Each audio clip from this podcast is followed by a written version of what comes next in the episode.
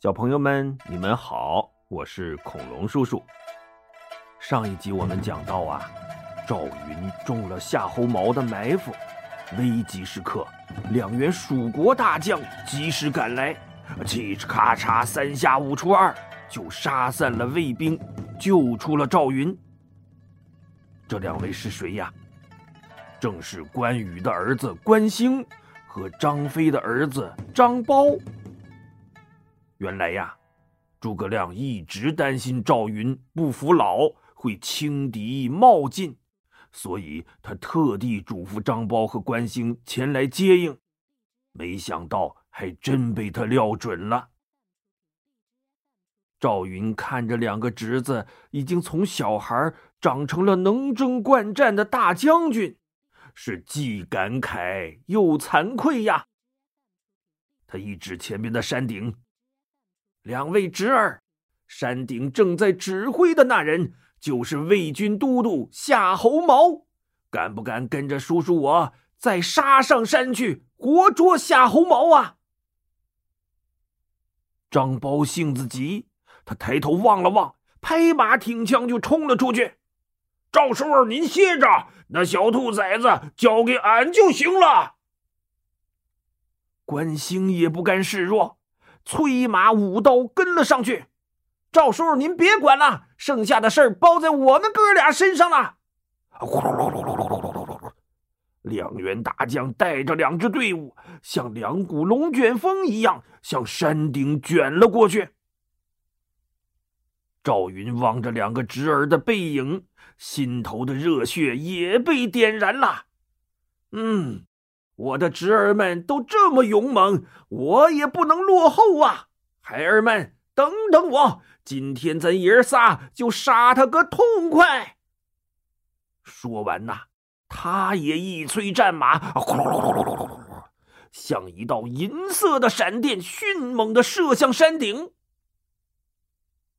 这时啊，山谷外的邓芝也趁势杀了进来。山谷里顿时就开了锅喽，喊杀声、战马嘶鸣声、兵器撞击声是响成了一片呐。站在山顶的夏侯茂第一次面对这么惨烈的战场，顿时就毛爪了。山下的卫兵已经完全失控了，任凭他怎么挥动令旗、连喊带叫，也没人搭理他。突然呐！他发现张苞、关兴和赵云正向自己冲过来，吓得“妈呀”一声，是掉头就跑啊！这下更完蛋了。魏军将士一看，哎哎哎哎，咱大都督怎么没了？兄弟们，大都督已经撤了，咱也赶紧撤吧！哗，魏兵啊！也不抵抗了，是丢盔弃甲的抱头鼠窜呐！蜀军趁势追杀，只杀的是天昏地暗，血流成河呀！夏侯茂带着残兵败将，一路连滚带爬的逃进附近的南安城，咣当当，刚关上城门。蜀军就呼啦啦把城池围了个水泄不通啊！赵云、张苞、关兴、邓芝一人负责一个城门，是没日没夜的攻城。可没想到啊，这南安城还挺坚固，一连攻了十天都没能拿下来。这时候啊，诸葛亮也率大部队赶到了。他亲自到城下考察了一圈，回到大帐，摇着鹅毛扇说：“南安城并不是我北伐的主要目标，必须速战速决。据我观察，南安城向西去是天水郡，向北去是安定郡。这两个郡的太守是什么人呢？”邓芝说。哦，天水太守叫马尊，安定太守叫崔亮。好，诸葛亮招招手，把魏延、张苞、关兴和一个亲信随从叫到跟前，轻声嘀咕了几句。哎，四个人就各自领命离开了。不久啊，南安城头的卫兵就发现，蜀军士兵怎么一人扛着一捆柴草，呼噜呼噜呼噜呼噜，全堆到城下了呀？一个魏军士兵抻着脖子，好奇的问：“喂，啊，我说城下的，你们堆那么多柴草干嘛呀？当我们是烤鸭呢？”还真被你猜对了，我们丞相说了，要火烤南安城，怎么样？怕了吧？哈哈哈哈哈 你你你们丞相也太有才了吧！啊，用这点柴火就想烤塌我们的石头城墙？我怕了，真怕了！哎呦，把城上的卫兵笑的呀！捂着肚子是前仰后合呀。再说南安城北边的安定城里，太守崔亮听说蜀军把夏侯茂给围困在南安城里了，他赶紧下令紧闭城门，所有将士做好战斗准备。正在这时候啊，忽然有一个人骑着马，气喘吁吁的跑到城下。快快让我进去！我是夏侯都督的人，有要事要求见崔太守。崔亮赶紧让人打开城门。那人进来后，上气儿不接下气儿的说：“崔崔大人，我是我是夏侯都督的亲信，叫叫裴旭。现在南安城危急。”我们每天在城头放火发信号，也不见人来救援呐。都督只好只好派我杀出重围，来向安定郡和天水郡求救啊！只要两位太守的救兵一到，呃，都督就会杀出南安城，给蜀军来个内外夹击呀！崔亮犹豫着看了看裴旭，呃。都督派你来，总该有书信吧？哎呦，哎，看把我急的，这都忘了。喏，嗯，给您。说着呀，裴旭从怀里掏出一个信封。崔亮一看呐，眉头就皱起来了。怎么了？那信封啊，已经被汗水浸的湿了吧唧的。还散发着一股子汗臭味儿。这崔亮啊，本来就有点洁癖，爱干净。一看这信封，把他难受的呀，皱皱着鼻子，伸出两根手指捏着信封的一角，犹豫了半天也没动手拆开。那崔大人，麻烦您快着点我还得赶去天水郡报信儿呢。哦哦啊，那你赶紧去吧，我这就起兵去救南安。崔亮啊，赶紧把信封 扔回给裴旭，那两根手指头在衣袖里好一顿擦呀。哎，这裴旭骑上马，驾驾！风驰电掣的冲出了城，向天水郡跑去。跑着跑着，他的脸上啊，忽然露出了得意的微笑。为什么呀？嘿嘿，聪明的小朋友们是不是都猜到了呀？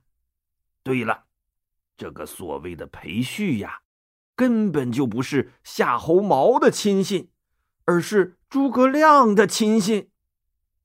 那封信当然也是假的啦，所以他才故意弄得湿哒哒的，就是不想让崔亮看到内容。这崔亮啊，心眼还挺多。他送走裴旭之后，还有点不太放心，就叫来身边的心腹：“你去城外大路上望一望，看看南安城是不是真的有求救信号。”那心腹出去没多久，就颠颠的跑回来了。啊，大人，大人，南安城方向果然是火光冲天呐！哦，看来裴旭说的是真的。嗯，夏侯茂既是魏国的驸马，又是大都督，我要是不去救他，将来皇上怪罪下来，我可得吃不了兜着走啊！赶紧出兵吧，我。于是啊，他留下几个文官守城。自己就带着大部队赶往南安郡了。谁知啊，他刚跑到半路上，突然“刀唠唠”一声炮响，呼啦啦，关兴就带着人挡住了去路，吓得崔亮一哆嗦：“完了完了，千小心万小心，到底还是上当了！撤，快撤呀！”刚一掉头，啊，刀唠唠，又一声炮响，呼啦啦，张苞带着人把后路也给截断了，吓得崔亮又一哆嗦，完了完了，千不该万不该，我就不该出城啊！溜，快溜吧！他照着马屁股上啪啪。使劲抽了两鞭子，那马虚溜溜怪叫了一声，心说：“你笨，你上当，拿我撒什么气呀？”他一撩蹄子就朝旁边的林间小路窜了过去。崔亮啊，带着一百多个残兵败将，左拐右拐，东躲西藏，总算是逃回了安定城下。他冲着城上大叫：“开门！”快开门呐！城上啊，探出一个脑袋来。哈哈哈哈哈！我说老崔呀，你的安定城已经归我魏延了，要不要进来坐坐呀？原来呀，魏延一直埋伏在附近，等崔亮一出城，他就让士兵们换上魏军的服装，骗开了城门。没费一刀一枪就夺下了安定城。崔亮吓得一哆嗦，完了完了！千大人，您就别千那万的了，快逃吧！哦，对对对，快逃！谁知他们刚跑出去没多远，啊，到了喽！又一声炮响，这回呀，是诸葛亮亲自率军堵住了去路。崔亮啊，这回都忘了哆嗦了。他回头看看已经追上来的张苞和关兴，扑通，直接就从马上摔下来，跪地上了。嘿嘿，我千算计万算计，还是算计不过诸葛丞相啊！崔亮愿意投降。诸葛亮笑呵呵的走过来，扶起了崔亮。也没难为他，客客气气的把他请回了大帐。诸葛亮问：“崔大人，南安城太守你认识吗？”“嗯嗯，认识，他叫杨凌，是我好朋友。”“哦，我想让你去南安城走一趟，劝杨凌把夏侯茂抓来交给我，你愿意吗？”嗯，这没问题，杨凌肯定会听我的。哎，于是诸葛亮下令退兵二十里，好让崔亮进城。